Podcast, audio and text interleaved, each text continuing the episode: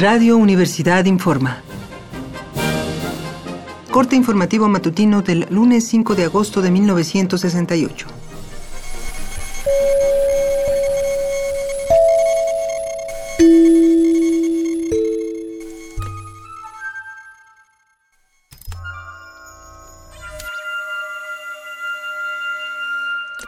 Comenzamos este día a la expectativa de la marcha de protesta contra la violencia policíaca que encabezará el día de hoy Guillermo Macié, director del Instituto Politécnico Nacional. Esta manifestación ha sido organizada por comités de lucha estudiantiles y maestros del IPN.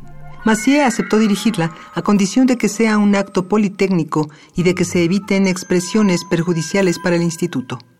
La marcha está programada para las 4 de la tarde.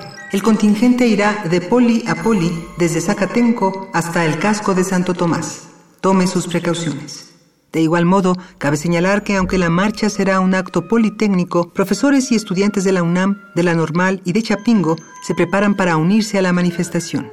Quien no participará, a petición expresa de los comités de lucha del IPN, será la Federación Nacional de Estudiantes Técnicos.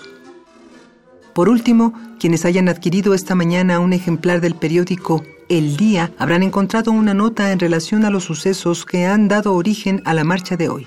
El informativo menciona que estudiantes del comité de huelga han repartido volantes por toda la ciudad. En ellos, los estudiantes explican que el propósito del movimiento no es perder el año escolar, como dicen algunos. La protesta va dirigida en contra de las autoridades que han provocado la brutal agresión a las libertades democráticas de los planteles de la UNAM y el Instituto Politécnico.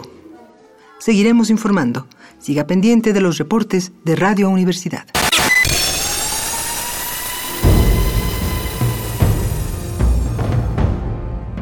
M68 50 años del movimiento estudiantil.